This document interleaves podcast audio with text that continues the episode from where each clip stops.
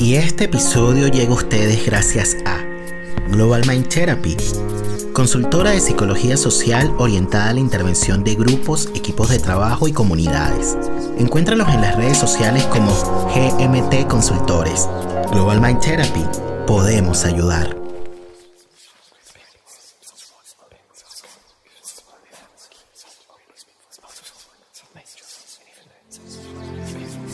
La palabra para traer recuerdos y volver donde fuimos felices. La palabra para nombrar el sufrimiento y no enfermarnos. La palabra para encontrar socorro en momentos de angustia.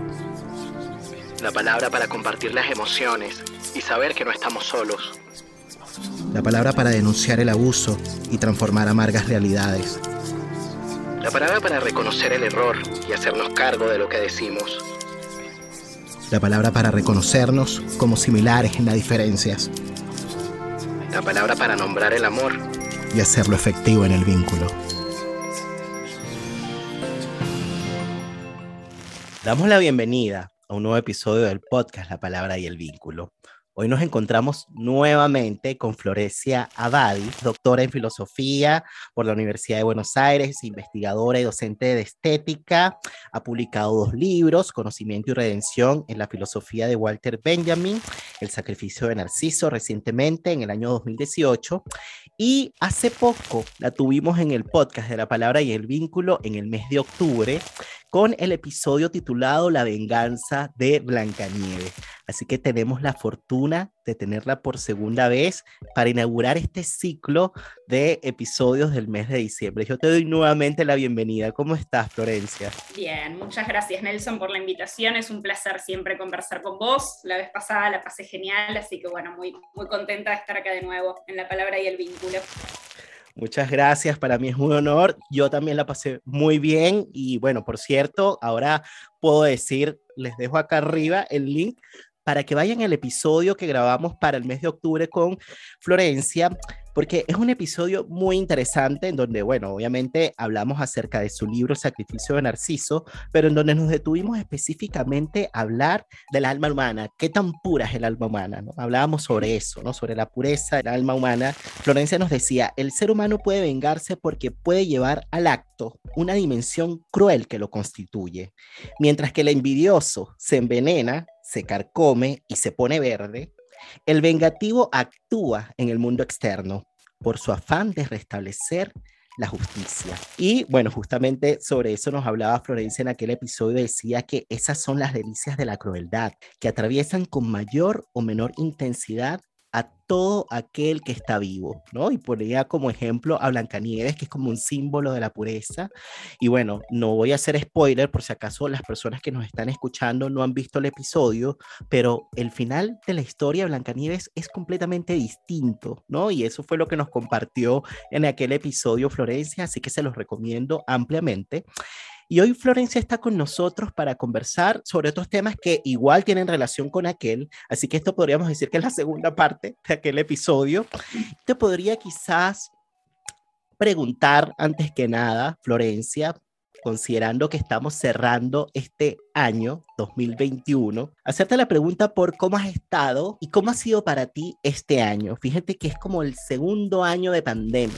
Para mí la sensación ha sido como haberme lanzado por un tobogán. O sea, como que partió enero, me, senté en el tobogán y llegué y aterricé en diciembre, no sé cómo. ¿Cómo ha sido para ti este año, Florencia? También se me pasó rápido, diría. Hay, algún efecto tobogán que podemos este, pensar. Em, no, contenta de, la sensación de que acá en Argentina por lo menos está terminando la cosa tan fuerte de tener que estar eh, cuidándonos tanto. Así que contenta de que la semana pasada fui al teatro por primera vez en años. Eh, no sé, de estar viendo a mi familia, a mis amigos con relativa tranquilidad. Eso es lo que puedo decir, como una sensación de cierre de algo, que siempre sabemos que ya la incertidumbre es algo que apareció en nuestras vidas para quedarse, creo que es el gran aprendizaje quizás de la pandemia, de que uno realmente no sabe qué es lo que viene, pero sí con la sensación de que el 2020 parecía como que quería quedarse con la pandemia, como si la pandemia fuera el 2020, y el 2021 le dijo, acá estoy, ¿no? Y tuvimos otro año en la misma lógica de algún modo, y esta vez creo que siento, al menos acá ya se está terminando un poco la necesidad de andar permanentemente con barbijo, de aislarse, todo eso ya va tranquilizándose. No sé cómo está Chile en este momento. Bueno, estamos circulando un poquito más por las calles, todavía con el tapaboca. Sin duda, no hay comparación en relación a cómo terminamos el 2020, ¿no? El 2020 fue mucho más pesado para esta fecha, las cosas eran distintas, todavía estaban, digamos, las medidas restrictivas bastante fuertes. Sí, sin duda, yo creo que una de las cosas que de alguna manera nos dejó este tiempo, como bien decías tú, es el tema de, de lo incierto, ¿no? Como que es algo que atraviesa la vida, ¿no? Como el principio, ¿no? De incertidumbre, ¿no? Que gobierna la vida y que es como soberano, ¿no? A propósito del tema del deseo, ¿no? A propósito del tema del eros, que es un poco lo que nos convoca en esta segunda conversación, en este segundo encuentro. Y yo diría que además del tema de lo incierto, ¿no? La importancia del afuera. Una de las cosas que, recordando un poquito hacia el inicio de, del 2020, cuando recién comenzaba todo este tema, ¿no? De la pandemia, que, que, que echábamos de menos, era justamente eso, encontrarnos con personas queridas, compartir, ir a un teatro, como bien decías tú, ¿no? Todo lo que tiene que ver con el asunto del afuera, ¿no? Y lo digo a propósito del el asunto de la soledad hay soledades que pueden de alguna manera permitirnos quizás como tener esos momentos quizás de autoconocimiento, como por ahí dicen, momentos de reflexión, ¿no? Eh, momentos también de creación, pero hay soledades que son sufrientes. Una de las cosas que antes de que sucediese todo este asunto de la pandemia, ¿no? Que estaban dando vuelta, es el asunto de los vínculos precarios, de la precariedad de los vínculos. Y que obviamente a propósito del confinamiento, del aislamiento, del distanciamiento social, pues por supuesto se vio pues mucho más comprometido, ¿no? El tema de del lazo social, ¿no? ¿Por qué me fui para allá? Para traer un asunto que me parece que es muy relevante, ¿no? Y que tú has ido desarrollando, que has ido investigando, que has ido pensando, que tiene que ver con el asunto de la confianza, ¿no? Y la precariedad de los vínculos tiene que ver con la desconfianza. Una de las cosas que atravesaba la precariedad de los vínculos es la desconfianza, ¿no? La suspicacia, ¿no? Eh, el no creer mucho, ¿no? En el otro, ¿no? Y bueno, quisiera partir la conversación por allí, ¿no? Por el asunto de la desconfianza, ¿cómo lo ves? Empezaste hablando de la fuera, ¿no? La importancia de la fuera, la importancia de los vínculos. Es interesante que por un lado, creo que sí, la, la pandemia, yo la verdad no, no, no, no sé si tengo algo para decir respecto de la pandemia todavía. Siento que aún ahora todavía hace falta quizás un poco más de tiempo para tener una reflexión respecto de qué es lo que pasó en estos años, pero es cierto que hubo alguna suerte de conciencia de esa necesidad de la fuera, como decís vos, de los vínculos, de encontrarnos, del contacto real, ¿no? De todo eso, o sea, como una conciencia de las limitaciones de la virtualidad y de las infinitas posibilidades de la virtualidad también, acá estamos, ¿no? Por este Zoom, que probablemente no existiría todo esto si no fuera por la pandemia, y a su vez creo que hubo una suerte de necesidad, vos hablabas de la soledad, ¿no? de encontrarse del adentro, ¿no? ese ir hacia adentro que los griegos llamaban metanoia, el giro sobre sí mismo, ¿no? que es una idea que recorre todas las espiritualidades, las corrientes espirituales eh, de la historia, ¿no? esta idea de que hay una interioridad también, un adentro y una suerte de vuelta de la proyección de todo eso que colocamos afuera, que tiene que ver con el proceso de cura. ¿no? Con el, yo llamo el proceso de cura, el proceso de evolución espiritual de una persona. Entonces me parece que también la pandemia exigió una suerte de giro hacia adentro, ¿no? O sea, una conciencia de la necesidad de la afuera y una conciencia también de que, bueno, estamos quizás obligados a tomar esta oportunidad de volver de ciertas proyecciones o ciertas cosas que colocamos afuera. Entonces, la cuestión de la soledad, como bien vos decís, la soledad puede ser algo muy creativo, puede ser sobre todo y es algo reparador en la medida en que estar en permanente contacto con los demás supone también una suerte de alienación de uno mismo en la mirada del otro, es reparador tener momentos de soledad. Yo creo que todos los días, unas horas, es muy importante tener e, ese momento de soledad creo que es desalienante, pero no es lo mismo estar solo que sentirse solo. sentirse solo tiene que ver justamente con una palabra que circuló mucho en este tiempo, que es la palabra aislamiento. Una cosa es estar solo y otra es estar aislado. Y creo que la cuestión del aislamiento está profundamente vinculada con la cuestión de la desconfianza. Creo que nos aísla, cuando nos aislamos, cuando cortamos el lazo, cuando cortamos el vínculo con los otros y en general con todo lo que nos rodea, los hilos que nos unen a todo lo que nos rodea, estamos, digamos, justamente rompiendo las condiciones de posibilidad del lazo, que son, como bien decías vos, la confianza. No hay lazo sin confianza, ¿no? Y ahí nos encontramos con la relación entre la confianza y el creer. Uno podría decir que en el mundo humano, la confianza, por un lado, es necesariamente ciega, tienen la etimología de la palabra, la palabra fe, o sea, hay algo en la confianza que por definición supone una entrega abismática, podríamos decir que es un término de Avivarburg, la entrega, la entrega abismática que supone la confianza está siempre ahí en el sentido de que no hay garantías para la confianza. Es un salto riesgoso la confianza. ¿Por qué? Porque no somos Blancanieves, volviendo, no somos almas puras. Entonces, confiar siempre supone un confiar sin garantías, que a su vez, en la medida en que sea confianza pura y dura, es ciega. Esto me parece que es algo de la tensión que hay en, la idea de confianza, porque después está la confianza ganada. Por supuesto que está la confianza ganada.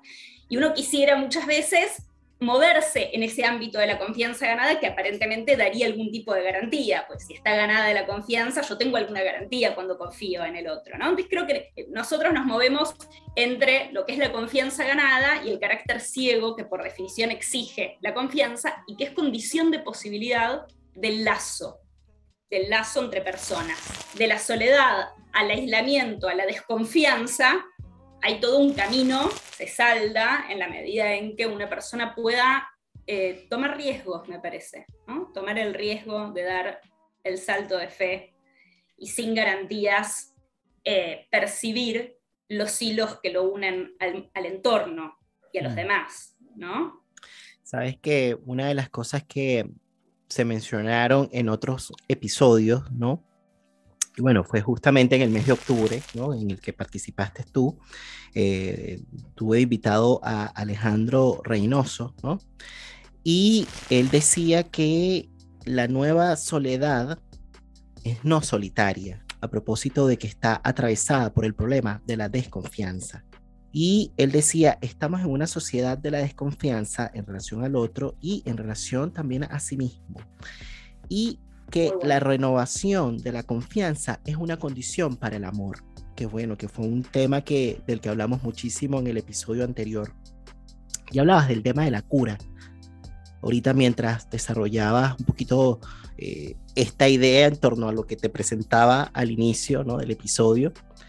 Y bueno, ¿cómo, ¿cómo podríamos como conectar un poquito? Parece que para poder de alguna manera restituir algo del lazo, se necesita creer, pero para poder creer hay algo que hay que sanar, parece, hay algo que hay que curar y parece que el amor tiene allí una función, ¿no? Cumple un papel importante. ¿Qué podríamos decir de eso, Florencia? Me parece muy interesante esto que trae Alejandro Reynoso de la confianza en uno mismo, es algo muy kleiniano la idea de que está totalmente vinculada la confianza en la propia bondad con la confianza en la bondad de los demás, ¿no? Hay un mismo circuito vinculado a la gratitud, a la idea de que uno ha recibido, que es lo que funda la confianza en los demás y la confianza en uno mismo, ¿no? Eso me parece importante, esa relación. Y en conexión con la cura, en este sentido, yo creo que yo cuando hablo de la cura, digo, es que es un espacio donde el psicoanálisis es muy importante. Yo cuando hablo de psicoanálisis, hablo desde el lugar de analizante, ¿no? No de analista. Yo, como bien eh, me presentaste, eh, me formé en el área de filosofía, no soy una estudiosa de los textos de psicoanálisis, leo psicoanálisis, pero no soy una estudiosa de la obra de Freud ni de Lacan.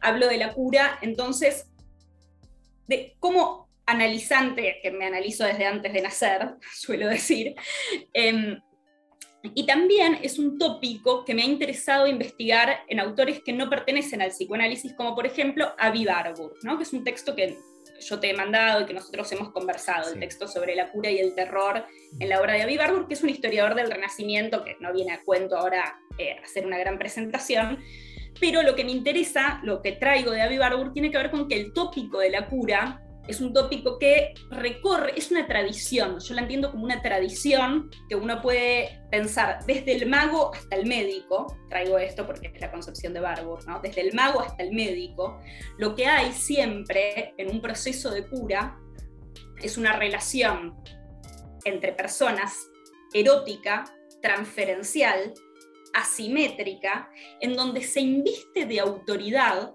a esta figura que va a ser la figura de aquel que cura y que en realidad es un mediador del proceso de curación, ¿no? Del sujeto. Esto es una lectura un poco libre de, cómo funciona el tópico de la cura en Avivargo, ¿no?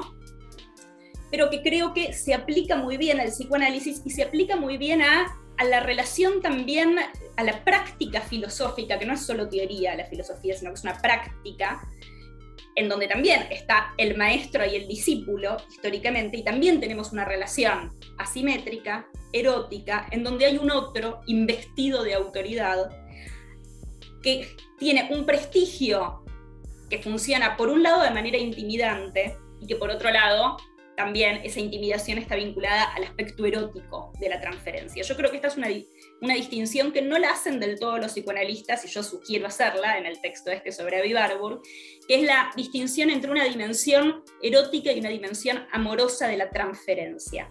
Es decir, hay una investidura que se le da a esta autoridad, a este mago, a este médico, a este analista, ¿no?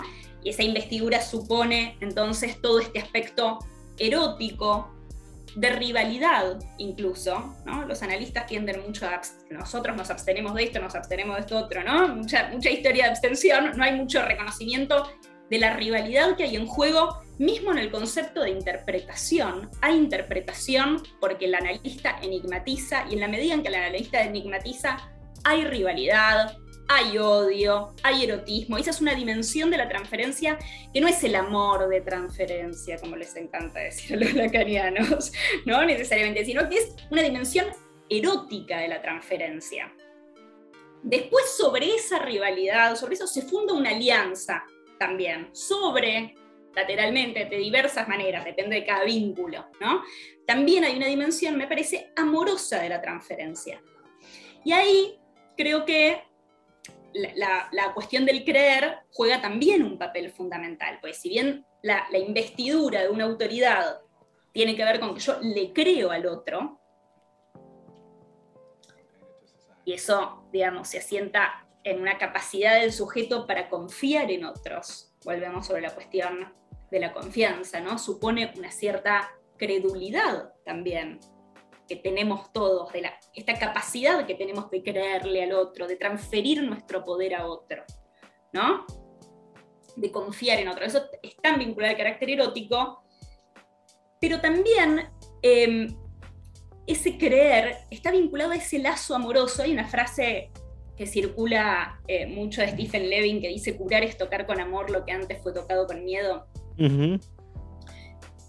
Digo, hay algo de ese creer que también se vincula al lazo amoroso, que es capaz de transmutar algo, de servirse de esa intimidación, de servirse de ese prestigio, para también hacer otra cosa, sobre imprimir una dimensión amorosa sobre ese lazo erótico, hacer una alianza terapéutica sobre esa rivalidad que está siempre presente en la idea misma de interpretación, creo yo y en el, ese lazo entre ya sea médico, paciente, analista, analizante, eh, discípulo, maestro, donde también siempre se pone en juego el proceso de autorización del analizante o del discípulo, ¿no?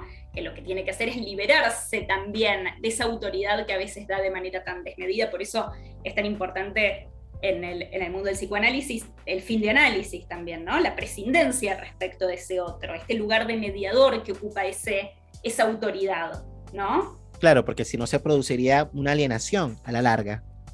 Tiene que haber una liberación también, que esto implica de alguna manera.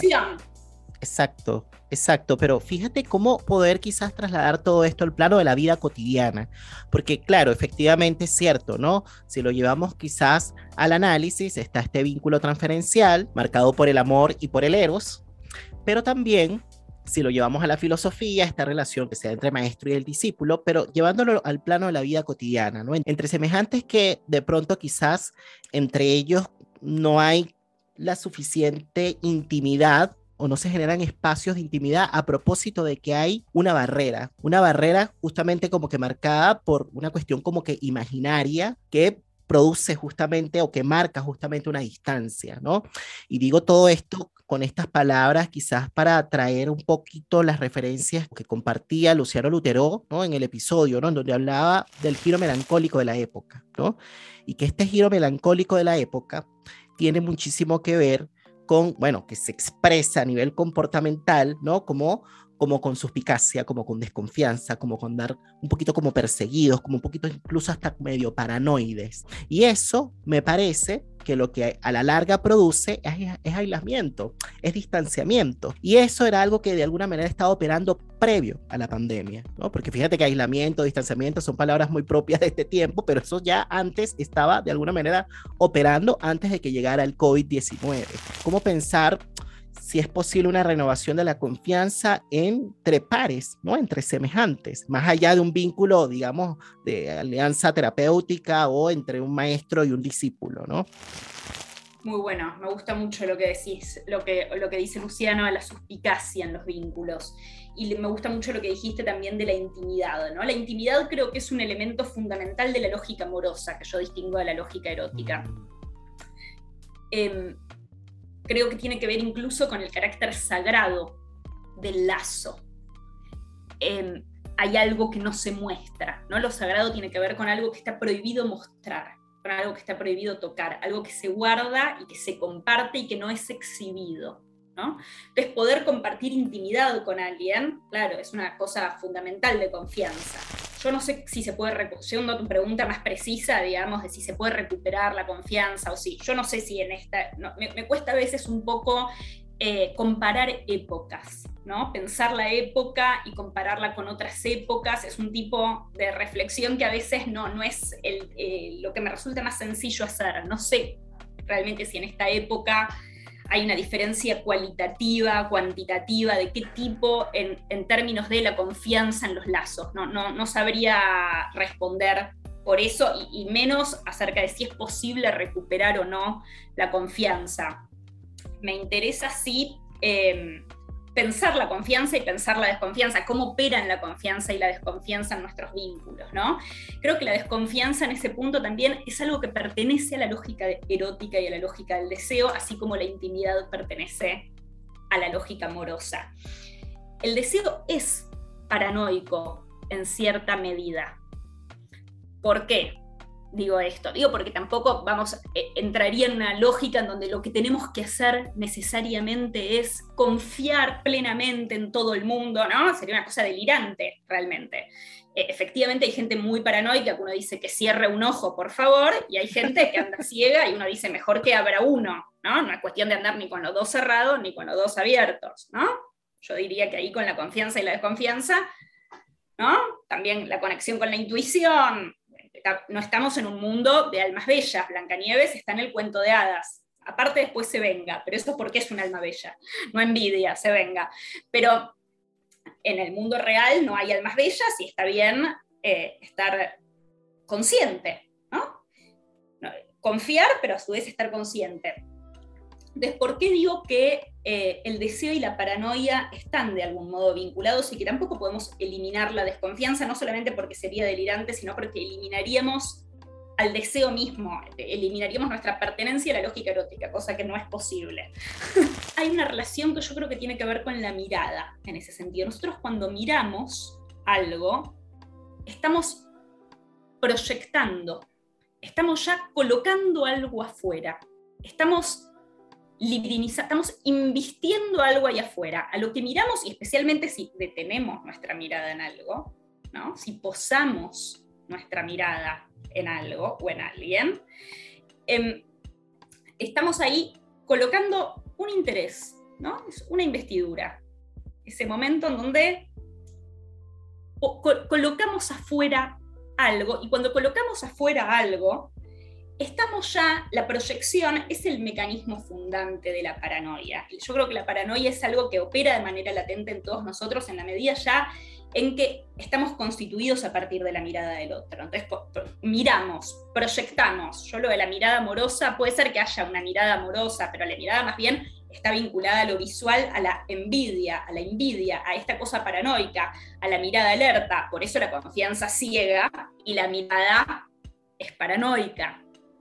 ¿Se entiende? Hay algo de ese desear que es ya una proyección y sabemos que la paranoia lo que hace es proyectar el propio odio afuera, así se funda la desconfianza. Nadie desconfía de algo que no es capaz de hacer. ¿no? Es proyectiva la desconfianza. La desconfianza siempre es proyecto mi propia sombra, mi propio odio ahí afuera, y entonces también creo que el otro me persigue todo este mecanismo, toda esta proyección, no hay deseo sin proyección, no hay deseo sin alucinación, no hay deseo sin investidura, no hay deseo si no colocamos afuera algo que muchas, si no enigmatizamos, que es algo totalmente insustancial, porque no hay algo que sea enigmático en sí mismo, no hay algo que sea interesante en sí mismo, es el que desea y mira deseando, el que proyecta sobre alguna cosa ese asombro y dice, esto es un enigma. Ya sea que hablemos del cielo estrellado, ya sea que hablemos de la muerte, ya sea que hablemos de lo que hablemos y decimos, qué enigmático, qué es esto, es siempre una proyección del deseo. El deseo funciona proyectivamente. Y bueno, algo de eso es insustancial y cae a veces el enigma y es muy bueno porque ahí vemos al otro en esa precariedad de la que hablabas vos y también mm. podemos quizás vincularnos desde un lugar menos paranoico, efectivamente. Sin duda, pero fíjate que, bueno, que es muy interesante eh, esto que propones, ¿no? Porque me hace pensar, bueno, todo en algo que menciona Freud, ¿no? Que tiene que ver justamente con todo lo que es la realidad como fantasmática, ¿no? Como que se va creando, ¿no? Una fantasía en torno, digamos, a, al otro, ¿no? Eh, y a partir de allí, de alguna manera, pues me vinculo no me vinculo, en fin, ¿no? Pero, ¿sabes que estaba pensando? Ya cuando no necesariamente se da de pronto, qué sé yo, una suspicacia o una desconfianza, o quizás llevándolo a una cuestión más radical, la paranoia, ¿no? A propósito de la proyección, ¿no? Porque efectivamente, y esto tiene que ver justamente con lo que dice Freud de la realidad como fantasmática, ¿no? Hay algo del mundo interno que viene justamente como que a enigmatizar de cierta manera el mundo, ¿no? Eh, y no de otra. Pero puede suceder que nos volvamos paranoides a propósito de una realidad material, a propósito de que efectivamente han habido cosas fuertes que han sucedido. Qué sé yo, a propósito de la crueldad, que es un tema que, que tú también investigas, que desarrollas, a propósito de que ha sido objeto de actos de crueldad, ¿no? Por parte del otro. Y que quizás a partir de allí quedas como herido, ¿no? Quedas como marcado, ¿no? A propósito de que estábamos hablando antes de la cura. Entonces, pensemos quizás también en esta otra parte, ¿no? Que no necesariamente tiene que ver con, con esto de la proyección, sino con heridas de la historia. Y sí, efectivamente es un, es un peligro cuidarse.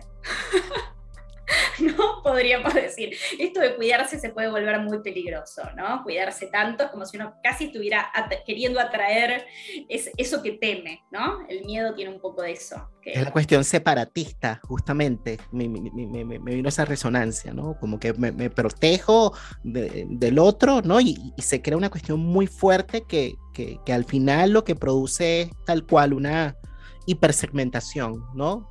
Creo que creemos mucho, creemos mucho que el otro puede hacernos más de lo que puede hacernos. Exacto. ¿no? Creo que estamos en una época, ahí sí, ya ahora mira, me mandé a hablar de, estamos en una época, pero algo que siento mucho a mi alrededor es como una idea, ¿no? De que el otro puede hacernos mucho mal. Hay que cuidarse porque hay un otro que es peligroso y que puede dañarnos, ¿no? No digo que el otro no, digamos, no nos pueda matar, por ejemplo, pero la verdad es que es mucho menos lo que el otro puede hacernos que lo que en general estamos acostumbrados a pensar, ¿no? Em, eso en primer lugar. Después me interesa retomar algo de eh, lo de la crueldad que decías, porque efectivamente hay algo en ese gesto de protegernos muchas veces que tiene que ver con protegernos de la crueldad, de la crueldad del otro, ¿no? No, no exponernos a la crueldad del otro.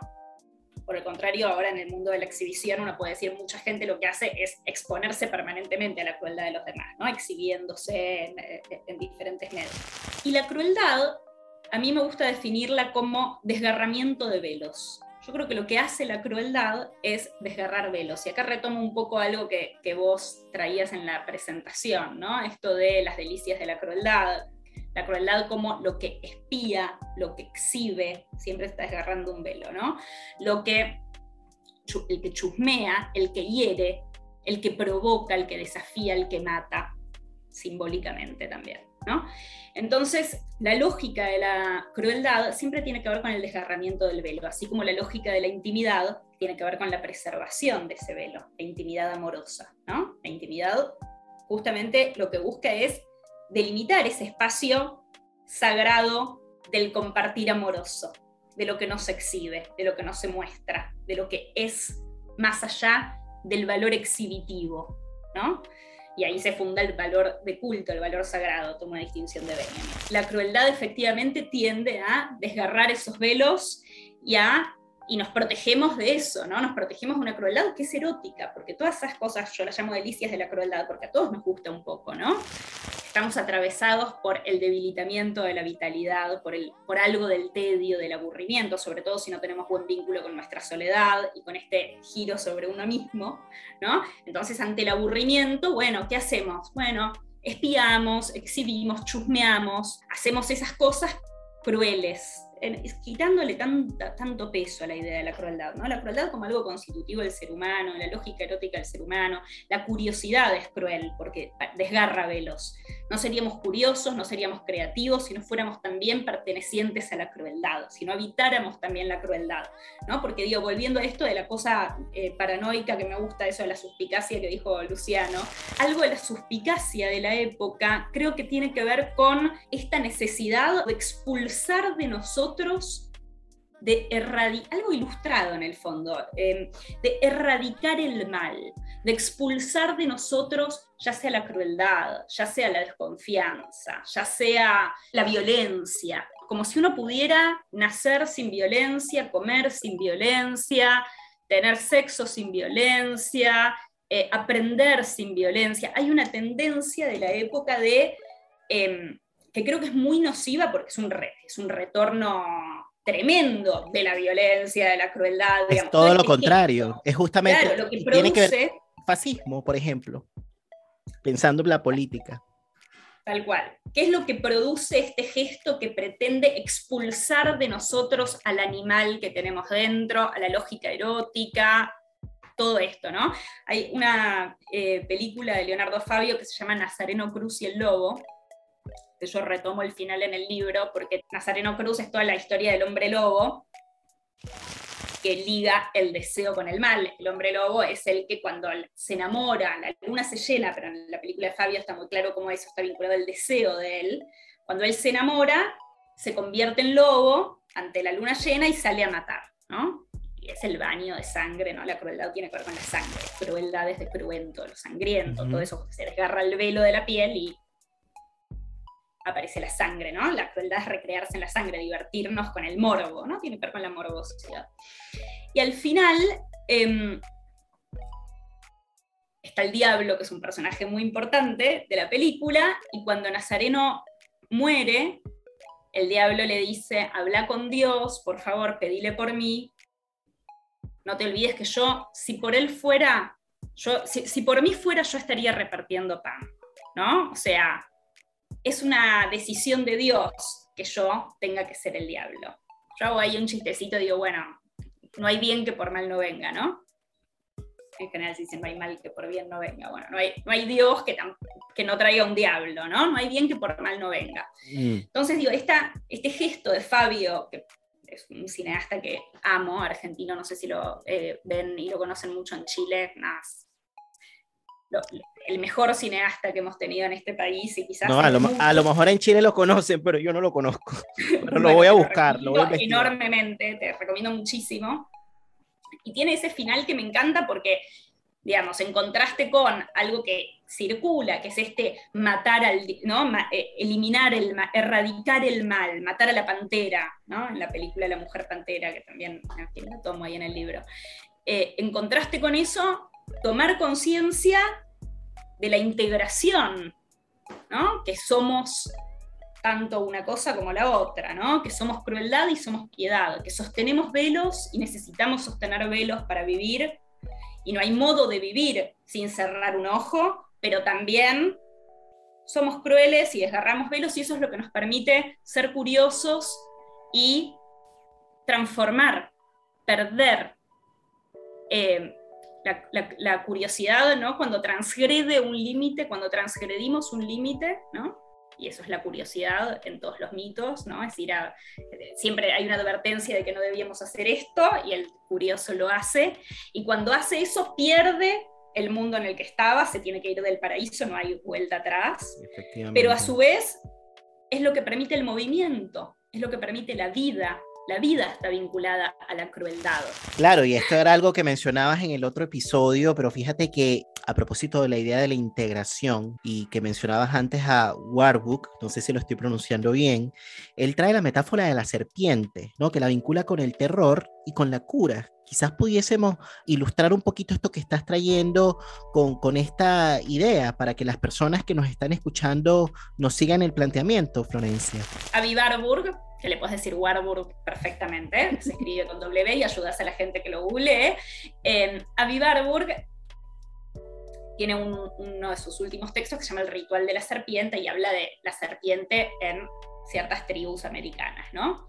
Pero lo importante justamente es cómo él toma la serpiente también como este símbolo, él lo llama símbolos fóbicos, símbolos de pasión, símbolos que están vinculados a un movimiento y a un terror. ¿no? Entonces está esta cuestión de los movimientos serpenteantes que, según algunos, tienen directamente una conexión con nuestro sistema nervioso y que generan un pánico en nosotros, ya solo el movimiento serpenteante y no el veneno que no, la tienen, no tienen todas las serpientes. Mm. Toma el símbolo de la serpiente que también acompañaba a Asclepio, ¿no? el dios de la medicina, que está vinculado tanto a la muerte, a la aniquilación, como a la transformación, a la regeneración, a la inmortalidad. ¿no? Esta suerte de tensión que puede habitar en un solo símbolo y que habla de por qué. No, no hablamos de integración así, ¿no? sin más, sino que realmente los símbolos nos muestran la copertenencia de esas dualidades que armamos nosotros. Y entonces yo lo que digo un poco en el texto es que el terror que producen las serpientes es fundamental para la cura, en el sentido de que si no fuéramos capaces de aterrorizarnos, si no fuéramos capaces de intimidarnos, si no fuéramos capaces de sugestionarnos, de creer en otro, de transferirle a otro nuestro poder, a veces hasta vaciarnos, ¿no? No seríamos tampoco curables, no podríamos tampoco entrar en vínculos de transferencia y curarnos. Siempre el terror, digamos, o esa sugestionabilidad o esa maleabilidad del sujeto, que es el gran mal para la ilustración, es lo que más teme la ilustración, es, lo, es el enemigo de Platón en la República cuando expulsa a los poetas de, este, de la República Ideal porque dice, la mímesis, este carácter nuestro maleable, este carácter nuestro influenciable, nos va a hacer daño, es el daño, tenemos que contraponer a esto el autocontrol de la razón, ¿no? Todo este miedo a la credulidad, todo este miedo a la sumisión también que atraviesa nuestra época, ya que dije que no, iba a hablar de nuestra época y ahora estoy en nuestra época, en nuestra época. Em, bueno, todo eso nos constituye como seres humanos y nos constituye, la cura es también una cifra de la humanidad. Un Dios no se cura, ¿se entiende? Es algo que nos hace humanos, que tiene que ver con este tránsito humano hacia la muerte. Porque mientras hay proceso de cura, mientras estamos vivos, hay terror, hay movimiento, hay guerra, hay crueldad. Probablemente en la muerte encontremos la paz. En este texto tú decías, eh, eh, bueno, eh, que titulaste El terror y la cura, ¿no? Que, que la cura nombra un camino, ¿no? Eh, que la cura nombra un camino, un tránsito ¿no? de la locura aterrorizada y sufriente a la calma contemplativa y reflexiva. Claro, traías la referencia de Barbuch en este texto, en donde él mencionaba esto específicamente, exactamente, y tú decías que ese camino, bueno, y esto, claro, tú lo decías a partir de él, que ese camino no puede nunca borrar su origen terrorífico, ¿no? Si este miedo desapareciera, desaparecería la cura misma, ¿no? Que es un poco lo que estabas mencionando, ¿no? En el episodio anterior, tú mencionabas que de alguna manera, si el Eros, ¿no? Crea la vida, el amor, la piedad la preserva, ¿no? y estaba pensando muchísimo en esta copertenencia, ¿no? De la que hablabas, ¿no? Estas dualidades, ¿no? Que, que componen, digamos, a la vida misma, ¿no? Eh, y que tiene mucho que ver justamente con la marca, pues, del deseo, ¿no? Estaba pensando como que lo difícil que es volviendo a la idea de la intimidad, volviendo a la idea de, eh, de creer en un semejante, en un par, lo difícil que es entrar, digamos, allí, porque hay algo, digamos, a lo que quizás se tendría que estar dispuesto a perder, como para poder entrar en el plano de lo íntimo, para poder confiar, parece que hay un ojo que hay que cerrar, como dices tú, ¿no? Eh, hay que tener algo de inocencia porque no hay garantía, ¿no? Entonces hay que estar como que dispuesto a perder algo, ¿no? Y es como que una condición de posibilidad como para que se pueda crear algo con el otro, sea lo que sea, ¿no? Y que se pueda producir allí alguna historia. Y yo no sé si, volviendo a la idea de la renovación de la confianza, si tiene que ver un poquito como con esto, ¿no? Buenísimo, me encantó lo de que para confiar hay que estar dispuesto a perder. Realmente me la llevo, ¿eh? Es, es hermosa. Y creo que hay una manera de motivarse para esto, es saber que si uno desconfía, pierde seguro. Em, voy a, eh, traigo un mito y después te, respondo un poco mejor, pero me parece que va a servir para, para pensar esto último que acabo de decir. Orfeo, que es el, no sé si esto ya hablamos la vez pasada, me parece que no, Orfeo es el músico ¿no? El que toca la lira maravillosamente y encanta la naturaleza. Y, bueno, en un momento se enamora de Eurídice, pareja bellísima, se casan felices y Eurídice eh, la pica una serpiente y se muere inmediatamente y se va al Hades, Orfeo desesperado, y todos nosotros que lo vemos también, ¿no? una pareja preciosa y bueno, terrible, ella le pica una serpiente. Entonces Orfeo dice, bueno, voy a ir a buscarla al Hades y voy a convencerlo de que me la devuelva. Algo inédito, pero con todas las habilidades que tenía Orfeo, logra ir al Hades y hablar con Plutón para los romanos, Hades para los griegos, y pedirle efectivamente que, le devuelva. Y, y, Hades le dice que, bueno, que sí, que se la va a devolver. Pero él tiene que hacer todo el camino de vuelta sin mirar hacia atrás. Ella va a estar atrás, siguiéndolo. Él tiene que abstenerse de mirar, ¿no? Volviendo a esta relación de la mirada y la desconfianza, y la confianza ciega, ¿no? Él tiene que, él tiene que confiar, tiene que abstenerse de mirar. Que está ahí, que está ahí detrás. Está atrás tuyo. Él hace todo el recorrido, todo el recorrido, y cuando está llegando al final, aparentemente ahí la levanta Hermes y él deja de escuchar un pasito que venía escuchando, se pone nervioso, se da vuelta y la pierde para siempre. Yo digo, quien no se abstiene de mirar pierde fatalmente lo que ama. ¿no? Es una frase que está en el librito este, del sacrificio de Narciso. Hay algo en la confianza, ¿no? Drexler también tiene uno solo conserva lo que no amarra. ¿no? Mm. Esa frase ¿no? que tiene que hay, hay, algo de la confianza que tiene que ver con estar dispuesto a perder, porque en realidad si lo amarras, si, lo que, si no estás dispuesto a perderlo, si vas a desconfiar, lo vas a perder seguro. ¿no? Hay algo de eso que creo que nos enseñan estos mitos, ¿no? Mm. Entonces sí, me parece muy importante, justamente si hablábamos de la confianza sin garantías, de la confianza como salto riesgoso, de una confianza que se puede nutrir de cierta confianza ganada, pero que tiene que asumir que sustancialmente está vinculada a algo de la fe, a algo de, ese, de esa ceguera, a algo de ese sin garantías, algún a ese estar dispuesto a perder, ¿no? Y que forma parte tan intrínsecamente de la lógica del deseo. Esto es algo que en algún momento eh, empezamos a conversar nosotros, ¿no?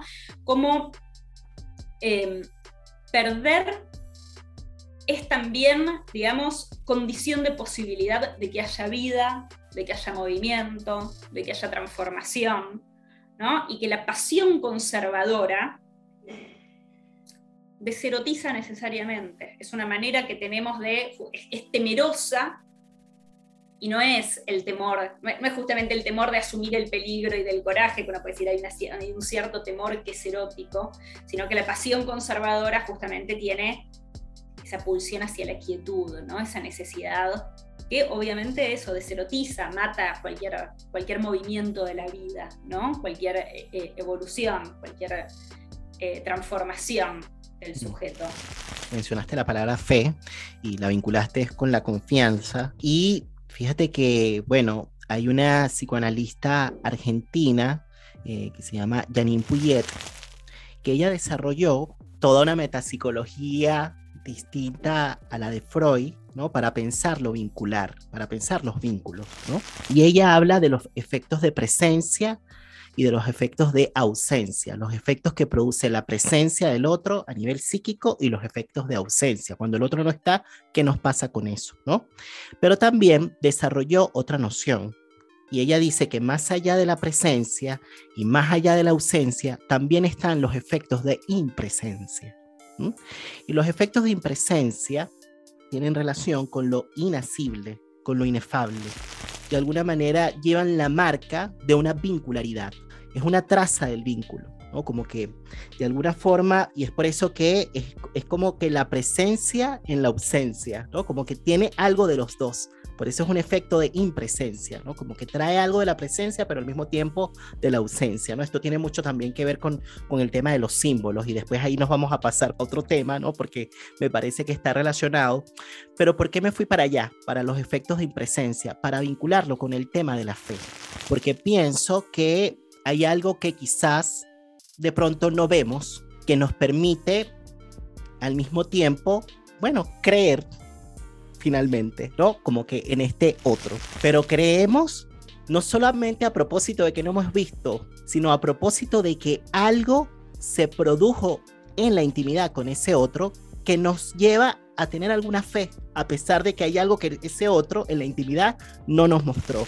¿Qué resonancias te surgen a propósito de esto? Volviendo a la idea de los efectos de impresencia, ¿no? Si la fe, la confianza es un efecto de impresencia que se produce justamente a propósito que, bueno, que tiene que ver con algo invisible, inefable, que es la consecuencia, ¿no? O el efecto tal cual de que algo ocurrió en la intimidad.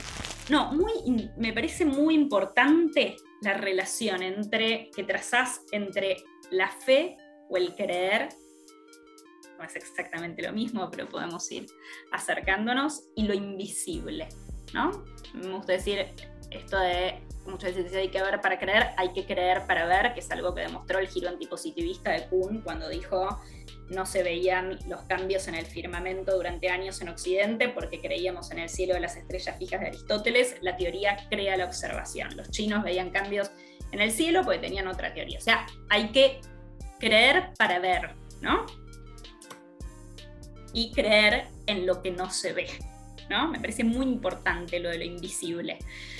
Em, y traigo a colación algo que está un poco en el texto este de, la cura y el terror, que tiene que ver estrictamente con eso, con la creencia en lo invisible o incluso yo digo en lo sobrenatural, para crear lazo, para que haya confianza. Hay una película que es El regreso de la mujer pantera, es la secuela de la mujer pantera de Tournai, ¿no?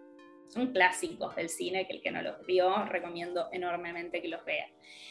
En La Mujer Pantera está esta Irena que le dice al marido Oliver que ella en realidad es, pertenece, es pantera y que si la besás se convierte en pantera y te mata. ¿no? Al final de La Mujer Pantera, vamos a spoilear este, para el público las películas, em, al final ella muere ¿no? Se mata a la pantera y él se queda con la mejor amiga, la, la amistad, la filia, digamos, vence sobre Eros. Y Oliver se queda entonces con su amiga. Y tiene una hija con esta amiga, que es lo que retoma la secuela, El regreso de la mujer pantera. Hago todo este relato porque vamos a llegar a algo. ¿eh? Entonces, ¿qué pasa? Tienen esta hija que es Amy. Amy es una nena muy introspectiva que la rechazan todos sus amigos, ¿no? Le hacen bullying, es una nena que no, no consigue crear lazos, justamente. No consigue crear lazos. Y le aparece el espíritu de Irena, que es la primera mujer del padre, que era la mujer pantera muerta en, la primera, se le aparece el espíritu y charla con ella en el jardín largas horas. Y es su única amiga, ¿no? Amy tiene de única amiga el espíritu de esta mujer. Cada vez que le dice al padre que ella está charlando con su amiga en el jardín, el padre se pone loco. La nena está loca, dice cualquier cosa, ¿no? ¿Qué es esto de que habla con un espíritu en el jardín? No le gusta nada un día ya se pone muy nervioso y la encierra, enojado. Bueno, la nena se escapa y el padre ahí desesperado, buscándola, habla con una maestra de la nena que le dice que él le tiene que creer, si él no le cree no puede fundar ningún lazo afectivo con ella, que ella está totalmente aislada y que si el padre no le cree lo que dice, la nena todo esto jamás miente, jamás en toda la película se muestra, la nena siempre dice la verdad. Entonces, bueno, el padre desesperado, hasta ahí hay una hora de película que se buscándola en la nieve a la nena que se fue de la casa, ¿no? Desesperado, pues la perdió por no creerle. Bueno, entonces finalmente el padre la encuentra, retornan a la casa y la última escena es el padre y la nena, que la tiene creo que en brazos, miran hacia el jardín y el padre le dice, ¿está ahí? ¿Tu amiga? Y ella mira el jardín y se ve que está el espíritu de Irena. Y le dice, sí, está ahí. Y el padre le dice, te creo. Está ahí. Y me parece que esa película es maravillosa, cómo muestra algo de que la creencia en lo sobrenatural, la creencia en algo que justamente es lo que no se puede ver, lo que el padre no puede ver, es el fundamento del lazo afectivo entre ellos. Eso es lo que va a sacar del aislamiento a la nena y lo que va a hacer condición de posibilidad de que haya un lazo. Esto a mí me parece muy interesante cuando escucho también, em, no sé, analistas que tienen pacientes que tienen experiencias eh, místicas, por así decir, ¿no? ¿Qué postura tener con alguien que tiene una experiencia del orden de lo sobrenatural? y que se puede clasificar y, que se puede clasificar rápidamente como un delirio, ¿no? Como, como algo como loco, como algo psicótico, ¿no? Y entonces como que es bien interesante, ¿no? Es bien interesante esto que estás diciendo. Ahora, quizás como para ir acercándonos hacia el cierre de este episodio, Florencia, fíjate que quizás volviendo a ese texto de Warwood, Eh, hay una cuestión que él dice, ¿no? Que está relacionado con el tema de eh, los símbolos, ¿no? El símbolo hace bien, ¿no? Menciona él como una condición de posibilidad como para la cura y, y quizás vinculándolo con esta idea que hemos traído de la paranoia, de la suspicacia, de la desconfianza, ¿no? ¿Cómo conectar este tema de los símbolos como con esta idea que hemos ido presentando o, compartiendo sobre la renovación de la confianza? Por ahí tú decías, hay que creer para ver, y eso me parece que tiene que ver con una representación, es un símbolo, ¿no? Es algo que de alguna manera puede quizás otorgarle a un sujeto luego una esperanza, por ejemplo, ¿no? Hay que creer para ver y quizás esas palabras, que son muy simbólicas, calman, alivian un poco. Te permiten justamente transitar, lograr como pasar de ese momento, digamos, del terror, del miedo, a un momento quizás más como contemplativo, reflexivo. ¿Cómo relacionar esto que estábamos diciendo, ¿no? Sobre la renovación de la confianza, que puede tener que ver con el tema también de la fe, con el asunto de los símbolos. Sí, esa frase es una frase, la del símbolo hace bien, que en alemán rima, es linda, porque dice Symbol tut wohl, se dice, ¿no? Es el símbolo hace bien y es una historia que cuenta el hijo de Avi Barburg que el padre decía, ¿no? No es algo que esté en los textos, sino que aparentemente era una frase que solía utilizar el padre, Symbol tut wohl, el símbolo hace bien. Em, sí, la verdad, ahí eh, es una investigación interesante para, este, para llevar a cabo en más profundidad de lo que lo he hecho respecto del símbolo. Pero efectivamente creo que hay algo del símbolo, también está en la tradición alquímica, ¿no? Se dice en el libro mudo, creo que se dice mm, que para el que tiene el símbolo el camino es fácil o algo así, ¿no? El símbolo como una suerte es como siempre como una suerte de de fragmento de la totalidad, ¿no? Si hay una, un significado, una totalidad eh, al, que no podemos acceder del todo, es como si el símbolo fuera un escalón, un camino, lo que nos da algo para el camino de cura o el camino espiritual que estamos haciendo.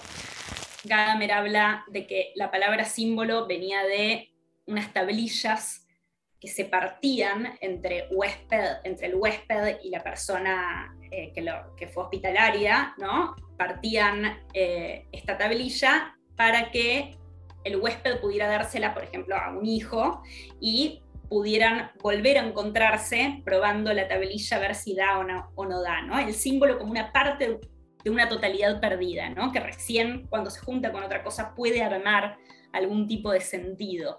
Entonces, en ese, en ese punto, el símbolo aparece siempre como algo de carácter de mediación, ¿no? Como que nuestros sueños están llenos de símbolos, en el arte vemos símbolos, el lenguaje, digamos, el lenguaje simbólico me parece que lo que tiene es esto de una información que, bueno, captamos desde una zona nuestra que es quizás más intuitiva, que no es del todo la zona discursiva o racional, ¿no? sino que el, símbolo apela a una parte de nosotros mismos que, es más intuitiva. Entonces me parece que son como, sí, como las grandes herramientas ¿no? en, el, en el camino de construcción y de proceso evolutivo de una persona.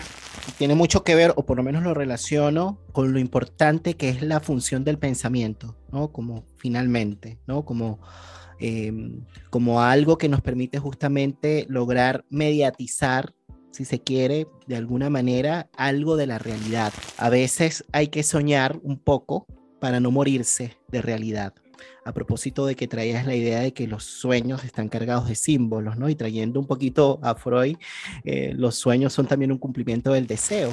Pero, bueno, eh, volviendo también a la idea que tú nos has compartido, bueno, ese deseo de alguna manera para poder, si se quiere, eh, apropiarse de eso que en, un, que en un principio es impropio o se vive como impropio, ¿no? Se necesita coraje, se necesita fuerza. Se rompe el paraíso de la quietud, como por ahí decías en el otro episodio, ¿no?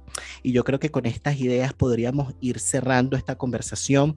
Yo no sé si quisieras decir algo antes de despedirnos, Florencia. La verdad, te, te agradezco muchísimo la conversación, me hiciste pensar mucho, me trajiste muchos temas sobre los que no tengo tan cerradas las ideas, así que bueno, yo misma escucharé después que dije a ver qué de todo esto también me, sirve para escribir. Te agradezco infinitamente, Nelson. Agradecido también y fíjate que estamos cerrando el año y te preguntaba al inicio de la conversación cómo había sido este 2021 para ti. Quizás hacerte una pregunta más bien por tus esperanzas para el futuro, eh, Florencia, teniendo en consideración de que ya estamos despidiendo este segundo año loco de pandemia que nos tocó vivir? Bueno, me gusta porque retomo algo de lo del principio, ¿no? En relación a también si aprendimos la incertidumbre, la relación entre la incertidumbre y la fe, ¿no? La fe que tiene que ver con esa certeza en lo que no se ve, pero también con esa certeza de que uno no sabe y confiar igual, ¿no? Eh, tiene una relación, la fe acepta la incertidumbre, justamente. ¿No? A partir de eso puede vivir. Eh, así que, ¿cuáles son mis esperanzas? No estoy muy segura de que la esperanza sea un bien en este mundo. No sé si Pandora, que la tenía ahí, la dejó última en, la caja. Soy más de los que creen que quizás estaba ahí en la caja porque no era un bien. Em, así que no, estoy muy contenta del contrato que firmé con la editorial Pólvora de Chile, para la que ya estoy escribiendo sobre el despecho sobre el enigma, sobre algunas cuestiones del enigma, algo llegamos a decir en la conversación de hoy. Así que bueno, contenta con ese proyecto y, con ganas de pasar un verano eh, tranquilo escribiendo, leyendo y de mucho sol. que me gusta el sol. Qué bien.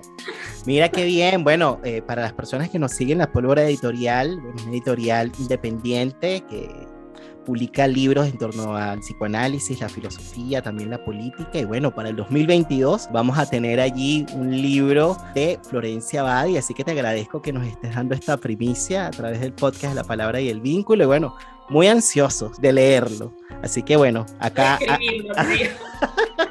Así que ve escribiéndolo porque por acá ya tienes un lector.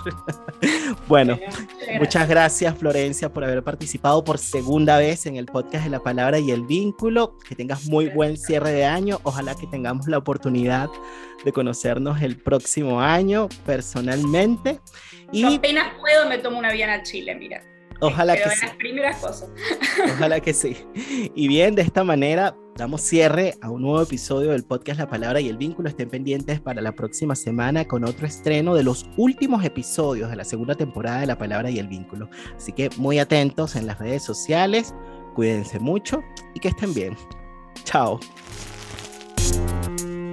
Estamos frente al surgimiento de una nueva era. El mundo nos propone cambiar la manera de pensarlo aparecen nuevas palabras, otras maneras de nombrar lo que sucede. ¿Quién está exento de pérdidas en el mundo contemporáneo del coronavirus? No es lo mismo hablar de cicatrización del alma que hablar de elaboración en la cultura, en la historia. No hay amor sin escucha, no hay política sin amor. Necesitamos testigos para convertir las pérdidas en narración Necesitamos hacer hablar los silencios del presente. Necesitamos escuchar las palabras que quedaron en el fondo de los corazones. Necesitamos politizar el malestar.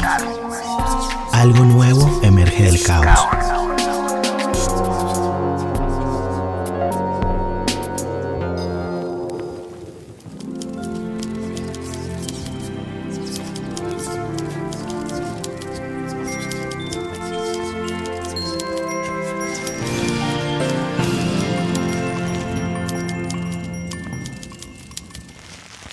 Quise darme unos minutos más para agradecerles a ustedes la compañía. Gracias por estar allí del otro lado de la pantalla.